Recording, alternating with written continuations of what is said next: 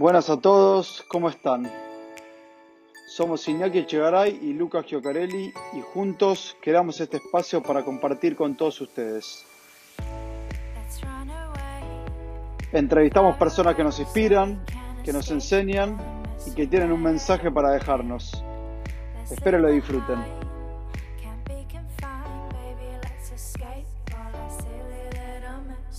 Oriundo de Olivos Rugby Club, estudió preparación física y se convirtió en un docente del rugby argentino. Trabajó en el Club Atlético San Isidro y luego lo contrató la Unión Argentina de Rugby. Fue entrenador de destreza de los Pumas por 12 años ininterrumpidos y luego siguió su carrera como director de capacitaciones a nivel nacional. Hoy es el head coach de Viadana Rugby en Italia. Tenemos el privilegio de hablar con Germán Fernández. Hola Germán, ¿cómo estás? Hola Toti, ¿cómo están? Bien, hola Iñaki, buenas, buenas noches casi para mí, ¿eh? buenas tardes, noches. Me imagino que con el invierno ya más de noche que de día. Sí, hace ya tres horas que de noche. No hablemos de ese tema. Bueno, nosotros en pleno verano, eh, viendo si arrancamos una pretemporada más acá en Argentina, contanos un poco vos, ¿cómo arrancaste tu, a jugar al rugby en Olivos? Empecé a jugar a los seis años, re chiquito, porque, mm, bueno, había un amigo de mi viejo que jugaba en la primera de Olivos y que era compañero del, colegio. Y mi viejo quería que haga un deporte, como todos los viejos, al menos de esa época. Yo, opino lo mismo ahora como padre. Este, y a mí empezó a ir a jugar un club de tenis, después hice un poco de fútbol simultáneo con el rugby hasta que me terminé decidiendo por el rugby a los 15 años. ¿Y eh, jugaste toda tu carrera ahí en Olivos? Siempre en Olivos. Empecé a jugar a los 6 y me retiré a los 30, ya hace un montón. Ya, Viste que a veces como entrenador trato de pensar algunas cosas de jugador y ya casi, casi que las tengo olvidadas. Ya no tomo más referencia de cuando yo jugaba. Primero porque es otro juego completamente distinto. Y, y, segundo, porque ya voy a estar perdiendo la memoria. Tengo 52, hace 22 años que no juego. Entonces, ¿Cómo, este, fue, ¿Cómo fue ese paso de jugador a entrenador que algunos lo estamos vivenciando? Eh, terminaste de jugar y al toque entrenaste. Eh, ¿Cómo fue ese paso? El paso de entrenador fue lindísimo porque, es decir, yo empecé a estudiar educación física eh, cuando terminé la secundaria. Tuve ahí un momento en medio que estudié psicología, ciencia de la comunicación, estuve un poco dubitando, como dirían los italianos acá, este, y hasta que entré en educación física y mientras estaba estudiando educación física, dije, lo mejor que me puede pasar es entrenar una división que es como para empezar a hacer tu rol de docente, ¿no es cierto? Entonces empecé a entrenar eh, una camada lindísima de olivos, que, de esas camadas que siempre llegan muchos a primera, ¿viste? Que era la camada 76-77, donde estaba Gonza Santos. Con Gonza Santos, por ejemplo, lo tuve de, jugador y después jugué con él en la primera. O son cositas raras, lindísimas que no, que no le pasan a todo el mundo y que son geniales, y más con un pibe como Gonza, que es súper crack en todos los aspectos.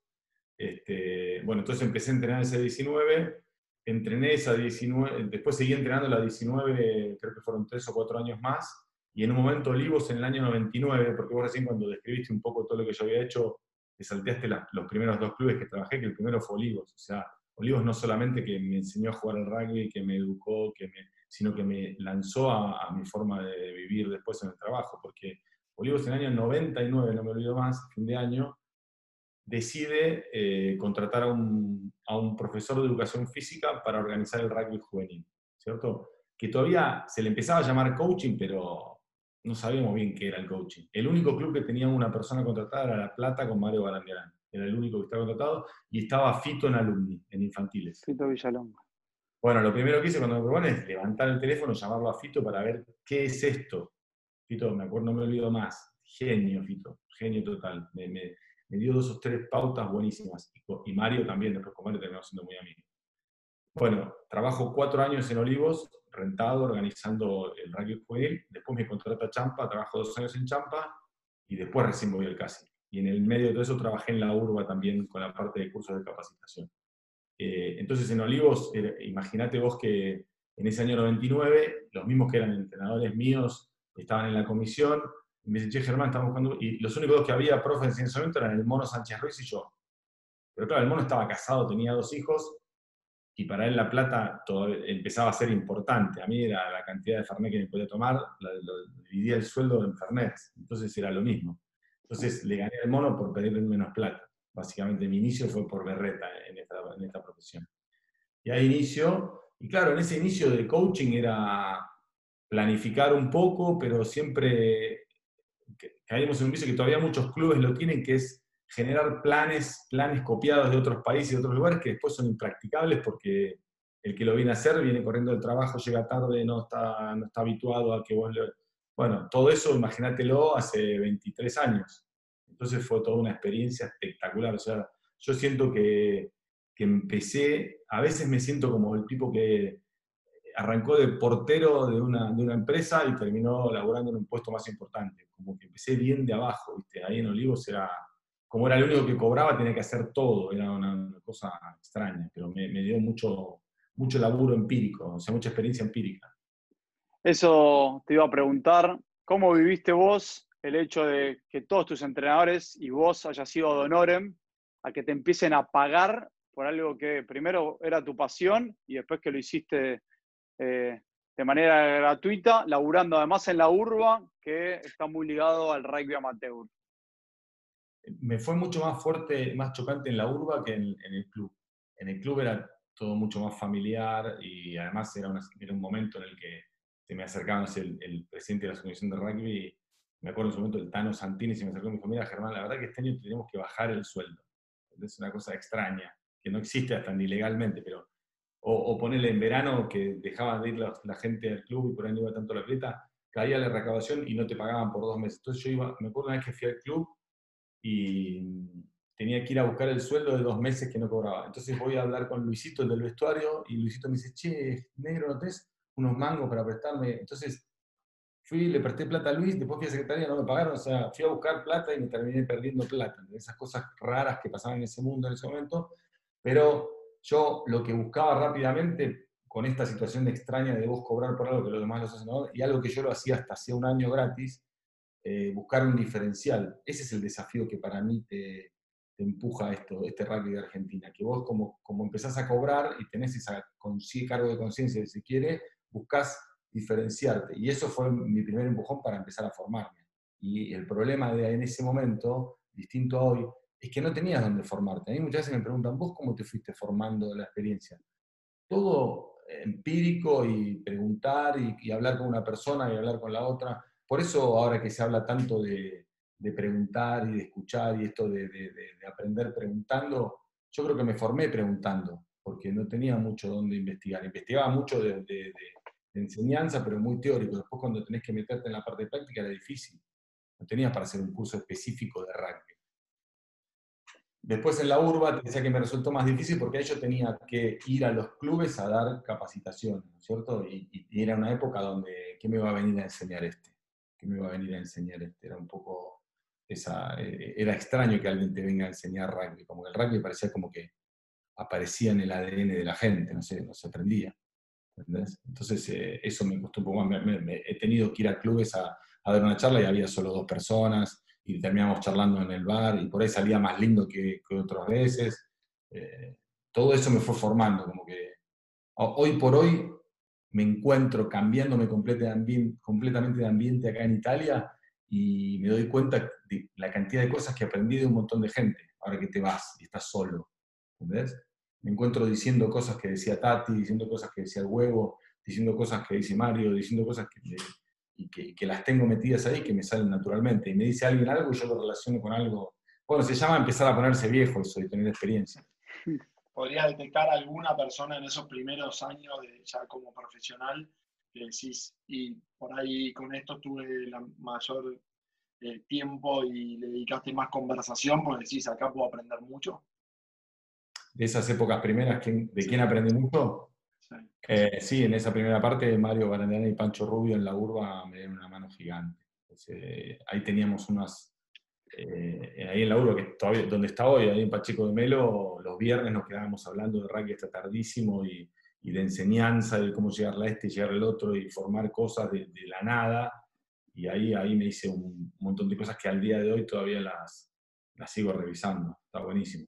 Después, yo me fui generando una capacidad verdaderamente de aprender de todo el mundo. Eh, eh, me tomo el tiempo de ver a este tipo que, y a veces me he comido cursos de una semana entera para llevarme una frase o una forma distinta de mirar una cosa, pero yo enseguida me ponía contento cuando detectaba algo que me agregó, ¿entendés? Que me agregó. Me, me ayudó mucho, por ejemplo, cuando empecé a trabajar en la UAR, eh, llegó un momento con Tati que viajábamos mucho a Europa a ver a los jugadores, como yo había empezado con el tema de análisis de video. En, realidad yo trabajé, ahí también dijiste 12 años de analista de video, de entrenador de destrezas. Yo los primeros cuatro años hasta el Mundial 11, 2011 fui analista de video, que también me dio un bagaje tremendo. Hoy estoy acá en Italia y que los recursos son mucho más bajos y yo, analista de video, no es lo mismo hablar de analista de video cuando vos trabajaste analista de video que hablar de analista de video que no, que, bueno, y y me ayudó mucho eso para encontrar muchos detalles. Yo siempre pongo el mismo ejemplo, quizás ya me lo escucharon decir, que, que cuando yo empecé a, a, laburar en los Pumas, era como que miraba el rugby por una cerradura, porque miraba el detalle del gesto técnico puntual.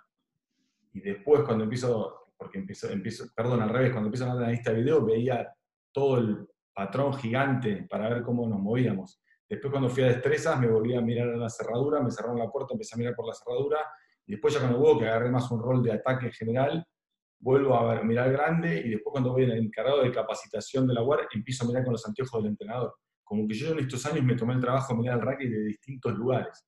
Y es increíble como cuando vos cambiás la óptica empezás a mirar, ves otra cosa completamente distinta. A mí me llega solo a ver un entrenamiento y estoy mirando el ejercicio y estoy mirando, pero hace tres meses, o ya estoy acá hace cuatro meses, hace seis meses me lleva a hacer un entrenamiento y miraba el tono de voz del entrenador, el lenguaje corporal, las preguntas que hacía, las pausas que tomaba, la posición que tomaba en un ejercicio, te cambia la cabeza. Está buenísimo, está buenísimo, te vas adaptando de una cosa a otra. Ahora volví a entrenar a la cancha y todo, y realmente es lo que más me gusta y lo que más, y me doy cuenta ahora que le tengo todo lo que lo extrañé. Desde junio del 2018 que dejé de entrenar en los Pumas, a hoy fue todo ese tiempo de capacitación que también fue genial, pero me faltaban cosas está buenísimo, entrenar está buenísimo. Después del bronce del 2007 de los Pumas, te llaman para, para unirte a la UAR. ¿Qué sentías que le podías aportar al rugby argentino en ese momento de tu carrera? Eh, yo estaba trabajando en el CASI, esto fue, se los voy a contar con anécdota incluida porque es divertido. Yo entré a trabajar al CASI, eh, después de trabajar de, de, laburar en Champa, ahí renuncio, yo trabajaba en ese momento colegio, hacía de todo lo que hacen los profesores, ¿viste? Y cuando me contrata el CASI, dejo el colegio para hacerlo bien. Entonces yo iba a la mañana, me quedaba todo el día, laburé fuerte. Y Tati era el entrenador la primera. Entonces, mi, digamos que mi job description era infantiles, juveniles y en la primera solamente video y planificar con Tati. Entonces llego a, a, la primera reunión con Tati, ahí en la cueva, no me olvido más, ¿eh? enero del 2006. El casi venía a salir campeón. Y, y, Tati me dice, mira, Gabriel, no sabía ni mi nombre, Tati. Mira, Gabriel, vos me vas a ayudar con, con, la planificación. Yo te veo hablarle a un jugador y te cago a piñas. Esa fue la, forma en la que me habló Tati en ese momento. Hoy somos... Mejor amigo. Genio, Tati. La persona más noble con la que hablé en mi vida. Y, y a partir de ahí arrancamos con Tati, lo ayudo. A los dos meses ya estaba entrenando con él la primera, todo buenísimo. Y en el año siguiente, eh, Tati deja de entrenar vuelve a entrenar el Chapa, me parece, y ese año eh, justamente me llaman de los Pumas. Me llama Tati por teléfono, yo estaba en la oficina del CASI, ahí en la, oficina bajo la tribuna, y me dice, Germán, quiero que vengas a mi oficina, el laburo de él en la fábrica, que me llamaron para entrenar los Pumas y quiero que me ayudes. No me olvido más, ¿eh? me subí al auto, yo tenía un C3 negro divino que me había comprado hace poquito, y choqué. Choqué porque venía, eh, venía pensando en en algo que no, podía no me entraba ni en la cabeza para imaginármelo. ¿entendés? Choqué, me acuerdo, me chocó una señora con toda la culpa mía, lógicamente, y me bajo y, viste, y le dije que, que, está, que iba a entrenar los Pumas, y la niña me miraba y me dice, ¿qué, qué ¿Quiénes son los Pumas en ese momento? Eh, choqué encima ahí, yo vivía en la Lucila, ahí muy cerquita de mi casa, del casi a, la oficina de Tati, y pasé, bueno, un desastre. Y llego, no me importaba nada, bueno, y ahí Tati me explica un poco todo el proyecto, que yo lo tenía que ayudar como analista de video y analista de juego, era toda una cosa renta. Y ahí yo lo que sentía, yo no sentía que le podía aportar al rugby argentino para contestarte la pregunta directa. Yo lo que sentía era que yo lo tenía que ayudar a Tati. También tenía que, que aportarle toda la experiencia que yo tenía de docente para él, que, que, que, era un entrenador que iba a un desafío durísimo con no tanta experiencia. Y además a mí me encantaba ayudar a Tati porque yo sentía que estaba en deuda con él todo el tiempo, un tipo que me abrió la puerta. Esa, esa puerta creo que es la más importante que me abrieron en mi vida, seguramente, porque no es fácil entrar a los Pumas si vos no jugaste en los Pumas, eh, es dificilísimo. Así que yo sentía que estaba a disposición de él. Después me empecé a dar cuenta que, que tenía cosas para aportar en los Pumas. El siguiente paso fuerte fue cuando, cuando, después de que Graham Henry viene a hacer el asesoramiento y pide que pongan un entrenador de fresas, y ahí entre Tati y Pancho Rubio deciden que sea yo, y paso de rol en este video, eso me acuerdo que fue muy fuerte porque termina el primer Rugby Champions del 2012, que es cuando viene Graham, que venía de salir campeón del mundo con los All Blacks, eh, termina la gira del Rugby Championship, que siempre es la primera de octubre, y la primera de noviembre nos íbamos, es igual que ahora, nos íbamos a la gira de noviembre. En esas tres semanas se toma la decisión. Entonces yo, cuando vuelvo a ver a los jugadores, soy entrenador de destrezas. Y en esas tres semanas me junté con el negro Gaitán y hicimos todo el desarrollo de las destrezas que todavía hoy está dando vueltas por un montón de, lugares. Eso fue, ahí sentí que yo podía empezar a, dar algo estuvo bueno. Dejar tu huella también dentro de lo que vos decís, que por ahí, después de tantos años que se siga usando algo que vos armaste hace 10 años, eh, es reconfortante. Sí, a, veces te la... Mm, yo siempre digo que uno no hace las cosas por el reconocimiento, pero después cuando a todo el mundo le gusta el reconocimiento. Ese que no le gusta gustar es medio un poco mentiroso, me parece. A cada uno le gusta gustar. Uno cuando dice el verbo gustar parece como que se trata solamente de atracción entre un hombre y una mujer, o entre dos hombres, o entre dos mujeres, pero digo, eh, gustar en el sentido de que me gusta escucharte, me gusta aprender de vos, me gusta compartir momentos con vos. Bueno, ese gustar, que a alguien le guste compartir momentos con vos, y le gusta aprender de vos, yo creo que es lo más natural del mundo. Y, ese reconocimiento es lindo. Uno no lo hace, no lo estás pensando en eso, pero cuando viene está bueno. Y, en estos años, sobre todo cuando dejé de estar conectado con, con los jugadores todo, recibí muchas veces un montón de reconocimientos lindos, claramente. Está bueno. Hablabas también de, de, Graham Henry, ¿qué sentí que aprendiste de él y también de la cultura kiwi que trajo él a, a los Pumas?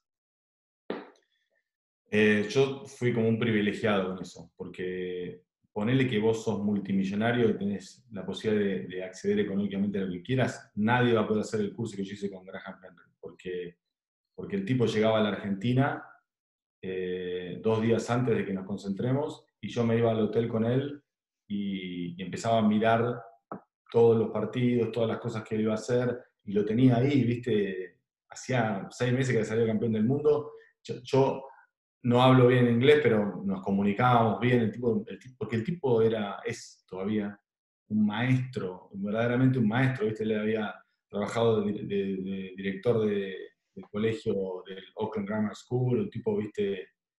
Para escuchar realmente. Y grande. Graham tenía, cuando empezó a trabajar con nosotros, 67 años, ¿no?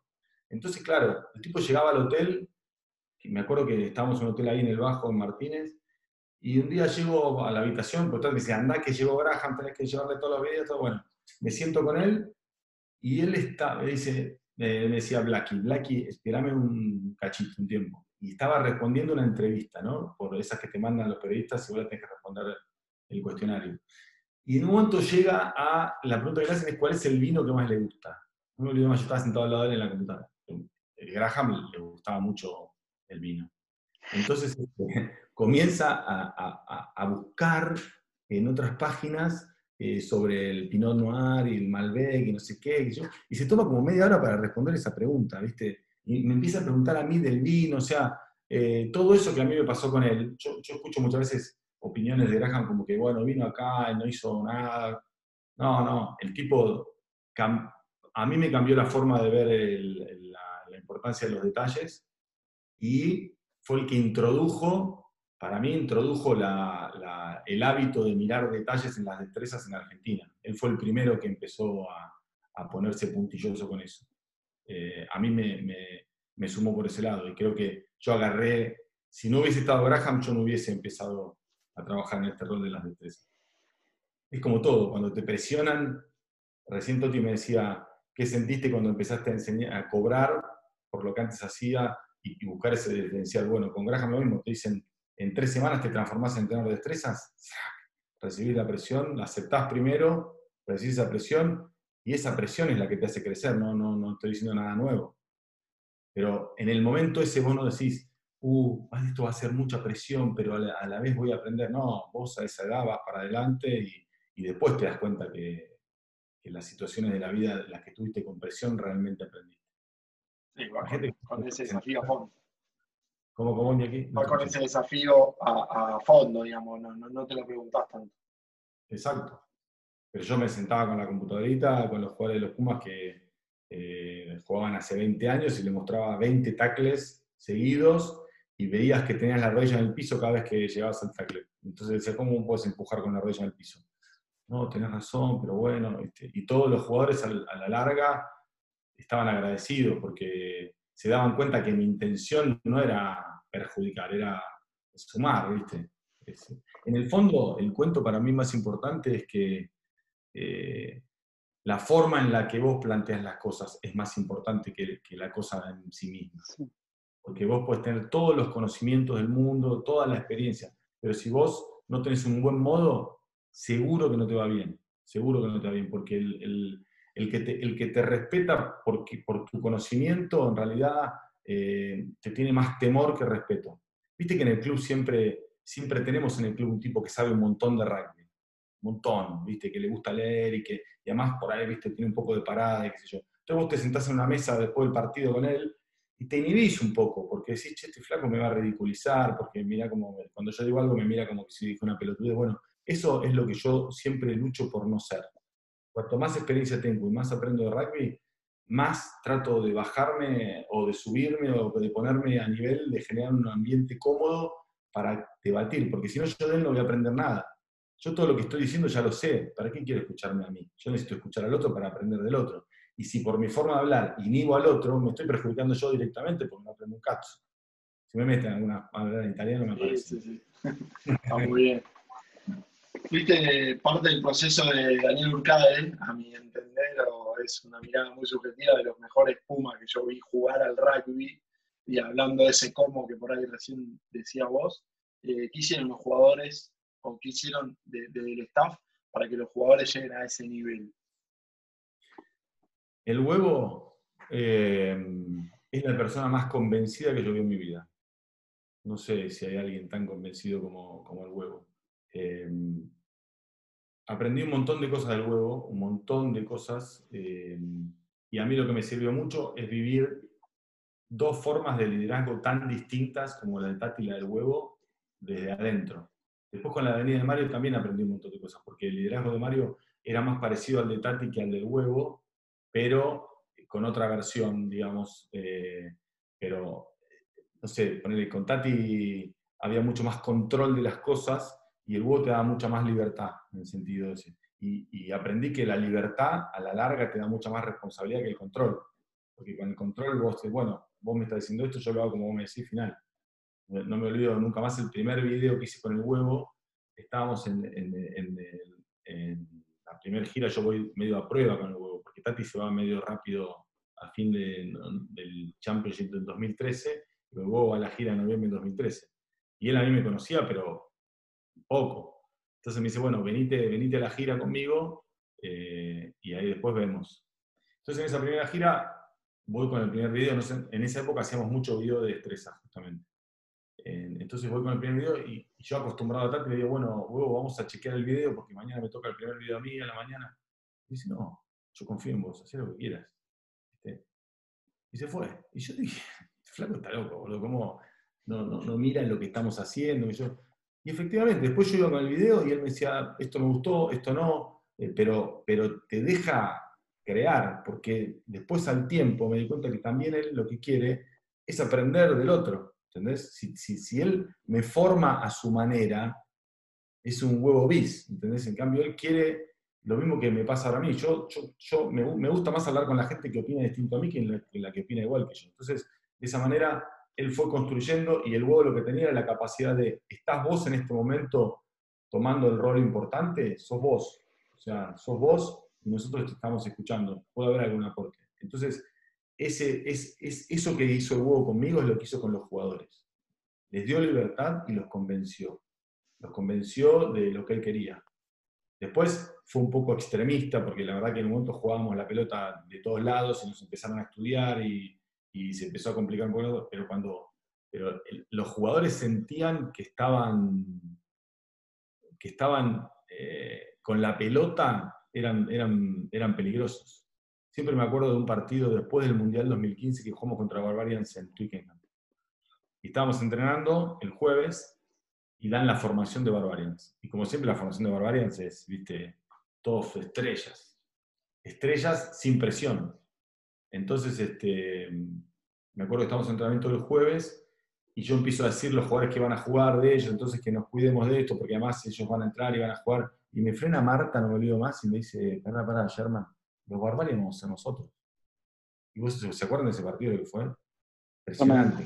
De todos lados, que fue un partido que, Rami Moyano y Emigo Feli. Sí. Bueno, y así es, esa, en el momento yo le escucho a Marta decir eso, después se lo, se lo, pregunté un par de años después y me dice que ni se acuerda, pero em, me acuerdo que eso fue una demostración de convencimiento. Y para mí lo único importante es estar convencido. Después te puede salir bien o te puede salir mal, pero estoy seguro que si lo haces convencido siempre va a ser mejor. Y estos chicos estaban convencidos porque el huevo... El huevo y las cosas más difíciles como entrenador también. El entrenador debe ser un convencedor, es, la cualidad más importante que tiene que tener, debe ser un convencedor. Todo el tiempo, todo el tiempo tiene que, estar seguro de lo que dice, para, porque si vos no estás convencido no puedes convencer. Entonces por ahí venía la mano. Y, bueno, fue, genial, ese, ese mundial fue impresionante. Y, y vos estás tan convencido que si vos ves de vuelta la semifinal contra Australia, en el momento en que recién al final, cuando ya sabía que no podíamos ganar, el huevo estaba sentado a la mío y se pone a llorar desconsoladamente. Estaba convencido que ganábamos. Increíble. Sherman, para seguir hablando de entrenadores y dado tu rol como director de capacitaciones, te preguntaría qué aspectos principales tenemos que mejorar los entrenadores en Argentina, pero voy a los entrenadores en general. Anotaste la importancia del cómo, del modo, de ir a lo simple yo me quedo mucho con lo de, con lo de aprender preguntando. ¿Tenés así mm. algunas cositas más para, para, nosotros y para que la gente que escucha? Mira, en esos, en esos casi dos años que estuve con el rol de, no sé, fueron dos años del director de capacitación, hice algo buenísimo que es viajar por todo el país. Eso me dio, me dio un panorama distinto de la Argentina y, y me di cuenta que hay el entrenador que tiene esa, hay una gran necesidad de capacitación, ¿cierto? Por suerte, la UARD se está encargando de, ayudar a todos los clubes para esta parte de capacitación y, lo que veo es que mm, hay una nueva generación de entrenadores, ustedes dos son parte de esa generación de entrenadores, que están dispuestos a hacer las cosas eh, mejor, no mejor, porque distinto, o sea, más con el estilo de, esta, de este momento que estamos viendo, más contemporáneo, llamémoslo. ¿Qué es el estilo más contemporáneo? Lógicamente con más información, porque la información está por todos lados, pero como digo yo siempre, que la información no es transformación. Entonces, recibir esa información, pero después el modo en que vos la transmitas y, y qué tanto convenzas va a ser lo que va a generar la transformación. Entonces, hay, en todos los clubes hay una generación de entrenadores que está dispuesto a hacerlo mejor. Lo que pasa que el problema es que esta generación fue formada de otra manera. O sea, eh, no, a ustedes los profesores del colegio les enseñaron a EOU, mima, mame, mima, eh, escuchar, escuchar. Eh, o sea, hoy el entrenador tiene que hacer preguntas, escuchar, tener un tono de voz que permita que se genere un entorno de aprendizaje bueno. la forma en la que yo lo defino es lograr que el jugador te diga genuinamente lo que piensa. Porque Normalmente el jugador dice lo que vos querés escuchar, porque de esa manera él siente que te está agradando y vos lo vas a poner. ¿Entendés? Entonces, cuando vos logres que un jugador diga genuinamente lo que piensa, vas a aprender de ese jugador, primero, que es importantísimo, y segundo, vas a descubrir cómo lo podés ayudar. Pero mientras el tipo repita lo que vos, y, nosotros tenemos muchos entrenadores, yo también, que muchas veces pregunto, eh, estoy hablando, estoy hablando, estoy hablando, y pregunto porque hay que preguntar, pero solamente me parece bueno cuando el jugador contesta lo que yo estoy pensando. Y lo mejor sería que el jugador conteste algo superador a lo que yo estoy pensando. Y yo estoy trabajando mucho en mí, en, en generarme una ilusión para que un jugador me responda algo mejor de lo que yo estoy pensando. Acá en Italia yo tenía la expectativa baja y me estoy encontrando con algunos chicos que realmente me responden, me responden cosas que yo no, las había visto. Y eso es genial. El otro día estábamos entrenando, como teníamos muchos casos de COVID, no teníamos buena oposición, teníamos 11 de oposición nada más. Y acá juega un chico neozelandés que, bueno, tiene ese, en la mamadera tomaba rugby, ¿no? Entonces resulta que estábamos, estábamos con esta cuestión de cuándo, cuándo estructura y cuándo juego sin estructura, cuándo orden, cuándo desorden. Yo siempre digo que cuando la defensa está ordenada, tiene que aumentar nuestra organización de ataque. Cuando la defensa está desordenada, tenemos que jugar al rugby, ¿no? Un poco eso. Y, y en un momento yo estaba a las puteadas porque eh, había mucho espacio lateral y sin embargo juega en la estructura. Entonces freno y, y pregunto. Y este, y este Keanu se llama, y Keanu me dice, yo vi el espacio, lo que pasa es que como son 11 defensores y siempre fue el espacio, es todo el tiempo desbordante y sobramos todo el tiempo. Y digo, Keanu, ¿sabes que tenés razón? Tenés razón. Pero me quedo tranquilo que por lo menos lo viste. Y así, con esos diálogos, cuando un jugador hace un comentario así, porque ese jugador tiene 28 años, tiene experiencia y se anima a preguntarlo.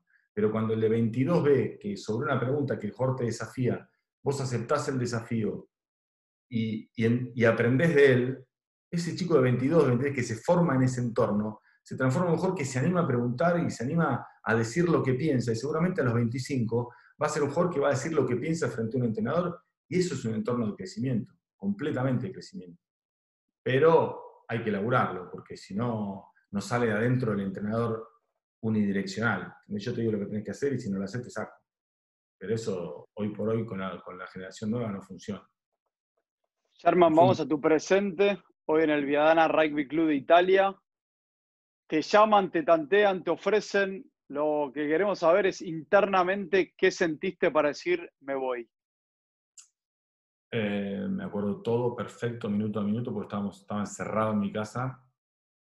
Este, me acuerdo por dónde caminé en el momento que decidí. Yo tengo en mi casa una pileta de 12 metros y medio por 3 que me la hice cuando me casé, que no tenía hijos. Y me la hice para nadar y después me di cuenta que mis hijos se tiran de un lado y se pegan en el otro, porque tiene tres metros nada más la pileta. Entonces, malísima la idea. Pero bueno, estaba caminando por la pileta cuando dije, esta no la puedo dejar pasar. Me llamó el Gamboa de San Cirano, que, está, es el director deportivo del club, además de ser entrenador de forwards, y me empezó a, a aprender a, regar la semillita de la posibilidad. Para mí era imposible en ese momento, no, no, no me parecía... Me, como a todos cuando nos ofrecen algo, eh, te da una sensación linda, ¿viste? Cuando te llama alguien y te ofrece un trabajo, te sentís como reconocido. Así que... Pero nada, empecé a hablar con mi mujer, qué sé yo, y, y yo sentía que rugbísticamente era muy difícil después de haber entrenado a los Pumas y todo, encontrar algo que me, que me motive. Pero lo que me motivó y lo que me hizo decir que sí es la familia. O sea, mis hijos iban a vivir en Europa, a conocer un mundo distinto. Me salió malísimo, estamos todos encerrados en Viana, que es una ciudad chiquitita así, ¿no? Pero tenemos la esperanza que se eh, iba a, conocer gente. Yo hoy veo que los hijos de mis amigos, yo tuve hijos muy de grande, pero los hijos de mis amigos casi todos están ya terminando la universidad o todos terminaron el colegio. Entonces, como muchos tienden a irse porque quieren capacitarse afuera. Entonces yo digo, bueno, cuando si a mis hijos les llega la misma, por lo menos que hayan tenido esta experiencia en Europa para vivir. ¿Por qué te cuento este cuento? Porque la primera, el punto más importante de la decisión fue la familia, no fue el trabajo. Fue que los chicos realmente vivan un mundo distinto. Y después laboralmente lo que, lo que para mí era desafiante era el rol de head coach, porque nunca lo había tenido. Y sinceramente nunca me imaginé hasta no vivirlo la cantidad de cosas que yo aprendí de, estos head coach con los que conviví, más todos los que visité y con los que hablé y demás, y, de Gonza Quesada, de Mauro Regiardo, de Felipe, o sea, yo sigo en contacto con todos para, aprender de todos. La verdad que esos me dieron una mano enorme. Eh, entonces, primero la familia, segundo el rol. Hoy por hoy, ahora que ya lo estoy viviendo y todo, estoy feliz laboralmente. Estoy feliz. Yo, yo siempre miro la felicidad cuando me subo al auto a la mañana.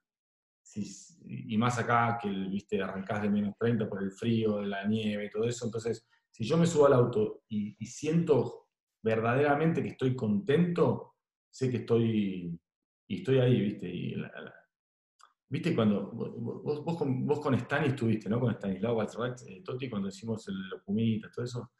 Bueno, una de las cosas que aprendí es esto de, de lo mismo que hablan en Bueno, lo hablaron con Fer un montón, de estar en el presente, ¿viste? Y, yo me practico mis momentos para estar en el presente, que debe ser el desafío más importante que, que, se puede proponer un ser humano, que es estar en el presente. Bueno, a la mañana cuando me doy una ducha caliente, siempre estoy en el presente porque siento el agua caliente en mis hombros. Entonces sé que estoy viviendo eso y mi cabeza está en eso y no estoy pensando en nada más. Y cuando manejo también voy haciendo como acariciando el cuero del auto y estoy sintiendo eso nada más. Y, y, y, cuando estoy en ese momento en el presente y lo estoy sintiendo, después me libero y sé que, que está bueno lo que estoy haciendo. Me, me siento que, que, estoy viendo una experiencia renovadora, esto de, de, de entrenar en Italia, conocer y cuando me pongo en, situación, estoy contento. No, y la verdad que el desafío es terrible, porque la adaptación de la familia es durísima. Eh, y me sirve mucho para experimentar con el rugby también. Vos, vos imaginate, nosotros empezamos una pretemporada acá en agosto, y yo empecé con conceptos de juego como si estuviese entrenando la menor de 14 alumnos. Eh, agrupado, desplegado, eh, cuándo patear, si hay, si hay más gente o menos gente, mirar, mirar la foto. Es el día de hoy que los jugadores me dicen, nosotros miramos la foto. Bueno, y, eso para mí fue espectacular, o sea, poder probar cosas. Yo justo venía de, acordate de Toti, la transición de, eh, con el huevo una estructura más eh, libre, con, con, Mario una estructura súper estructurada, después Mario libera un poco la estructura, entonces estamos mucho en el debate de ese, bueno, y llego acá con todo eso en mi cabeza y trato, Claro, y encima con un entorno donde los chicos no tienen, los jugadores no tienen una, una cultura de destrezas en detalle. Entonces, para la defensa era más fácil porque todos vienen muy derechos y muy altos, entonces es más fácil comprar tiempo tacleando, eh, pero para el ataque, cuando vos tenés que atacar con esos volcares altos y, sin mover los pies, es difícil poder juntar a la defensa. Entonces tenía como una mezcla de cosas y de vuelta, desafío, presión, crecimiento. Así que estoy. Hablabas de, este, esta decisión y, del rol que, te toca hoy como head coach. ¿En qué cambió esa mirada en tu relación con el resto, siendo hoy por ahí el jefe y, staff que reporta a vos?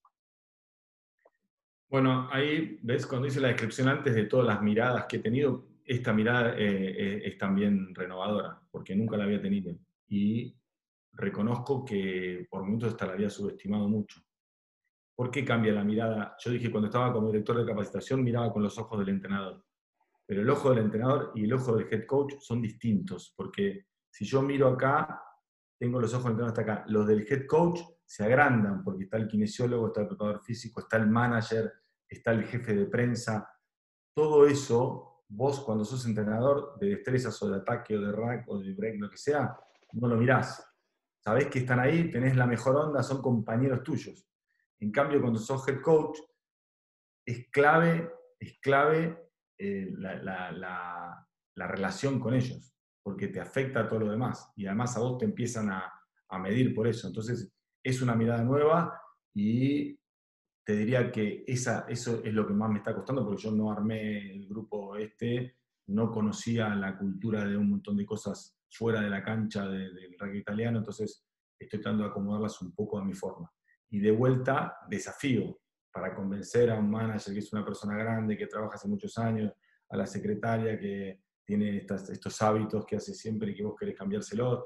Bueno, tiempo, Por suerte yo sé que los cambios llevan tiempo, entonces no me, no me genero presión. Cuando, cuando empezamos el laburo de capacitación en la UAR, yo me, armé de cuatro patitas para el proyecto que después me di cuenta que encajan para todo. Que, tiene que tener, el proyecto tiene que tener una buena comunicación, exagerada comunicación, tiene que ser, el proyecto tiene que ser artesanal, que sea adaptado al momento en que vos estás, lo menos copiado posible, o copiar de todo, pero adaptar ese para que sea artesanal, que los contenidos sean muy simples y que va a llevar tiempo. Siempre me acuerdo porque es cast. Es como, son esas cuatro, esas cuatro palabras. Y acá me encuentro con lo mismo. Yo tengo que tener tiempo para poder adaptar artesanalmente a toda esta gente que está pensando de otra manera, que no es mala esa forma, es distinta y yo tengo que encontrar la vuelta. Pero de vuelta, no puedes echar a todos y poner a todos nuevos. Entonces tenés que aprovechar el momento para hacerle ver a este, a este manager que está equivocado con una cosa. Y ahí, bueno. Por eso, vuelvo a como empezamos. La forma en la que vos encarás las cosas es más importante que la forma misma. El cómo por delante del qué. Completamente, completamente el cómo. El cómo, sin el cómo no, no, no funciona ningún qué.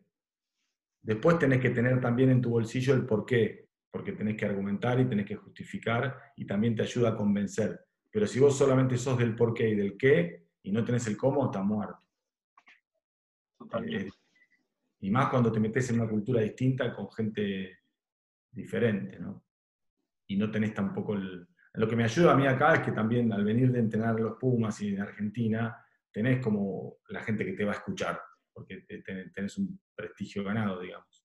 Pero eso te dura hasta que vos empieces a, ver, a, mostrar tu cómo. Si tu cómo no es bueno, aunque sea Batistuta, no, no invocas uno.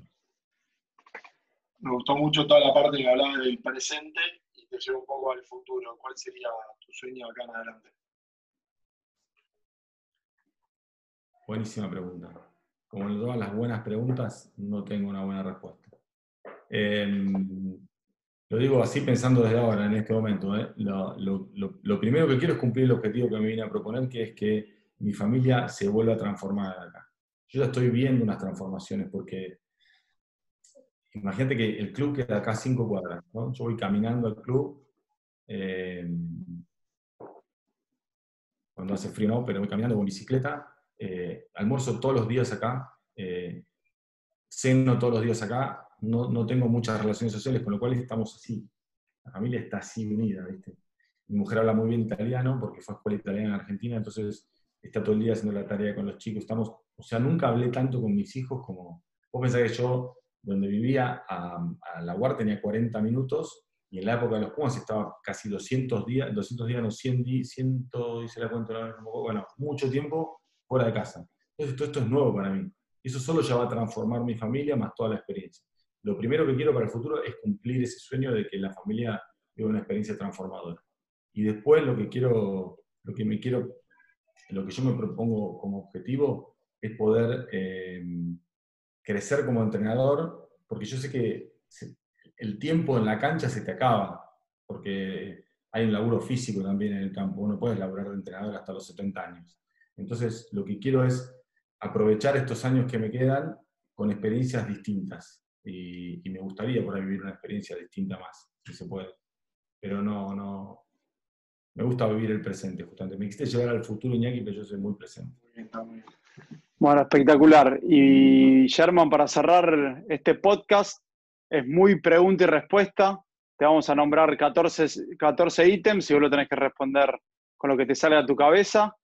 Eh, vamos a pasar un poco por todo, presente, pasado, futuro. La primera, Olivos Rugby Club. Eh, no voy a decir mi casa porque es muy de cassette, eh, pero voy a decir mi, disparador en la vida. La Unión Argentina de Rugby. Agradecimiento absoluto. Un maestro profesional. Un maestro profesional.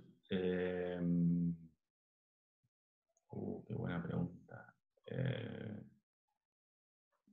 Pancho. Pancho creo que fue el maestro que más me ayudó a mí inicialmente. Pancho Rubio. ¿Un jugador distinto que entrenaste? Juan Hernández, la pregunta más fácil que me hiciste en mi vida. ¿Un ídolo? Un ídolo, el Búfalo Carreras. ¿Un viaje que recuerdes? Eh, la Toscana con mi mujer. ¿Un equipo? Los Pumas del 2015. ¿Un libro? Un libro, El poder de la hora, justamente. Un momento duro en tu vida, La enfermedad de mi mujer, durísimo. un momento lindo en tu vida, El final de la enfermedad de mi mujer, bravísimo. un personaje divertido para laburar, Eh, un personaje divertido para laburar, tengo varios, pero Dieguito Manson, el Larva, eh, esos dos tenemos. un vestuario que recuerdes, El, el primer partido del Mundial 2011 contra Inglaterra en Dan- Dunedin. eh, me acuerdo mucho de el Flaco Farías, todo rojo, tenía la cara roja y, y me acuerdo de una cosa que, no sé si vale anécdotas en estas preguntas ping-pong, no valen anécdotas. vale, vale, vale.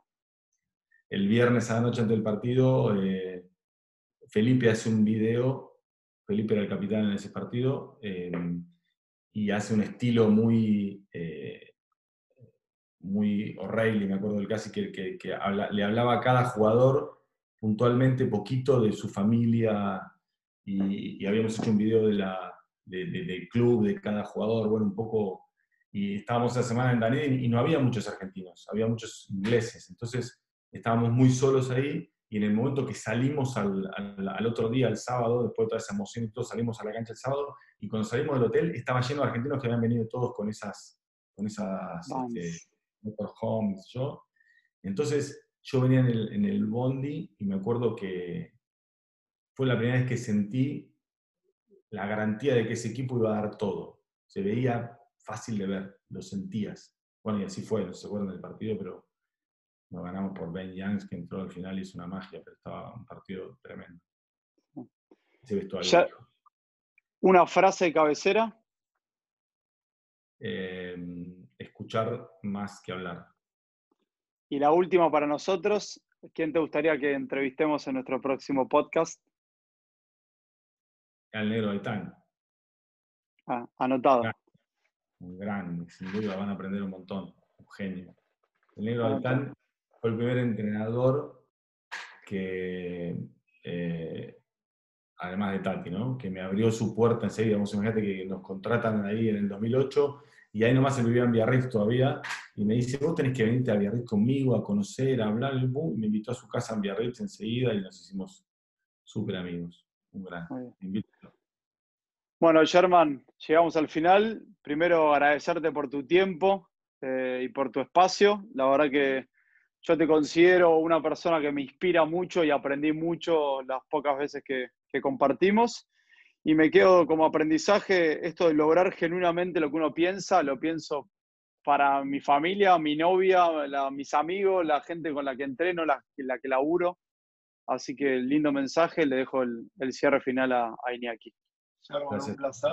La verdad que yo no te conocía, sí te había escuchado, pero hablar de, todo, no solo de, la parte técnica de rugby, sino de, la docencia que llevas y la pasión con lo que vivís. Eh, te agradezco mucho por, estar acá y me quedo mucho con el cómo, de, cómo encaramos cada, cosa y, la convicción para llevar la- las cosas que queremos. Así que muchas gracias por estar acá. Gracias chicos, un placer. Nos vemos pronto. Espero. Muchas gracias a todos por acompañarnos. Este fue una nueva versión del Aprendiz 2021. Espero que les haya gustado y nos encontramos en el próximo. Abrazo para todos.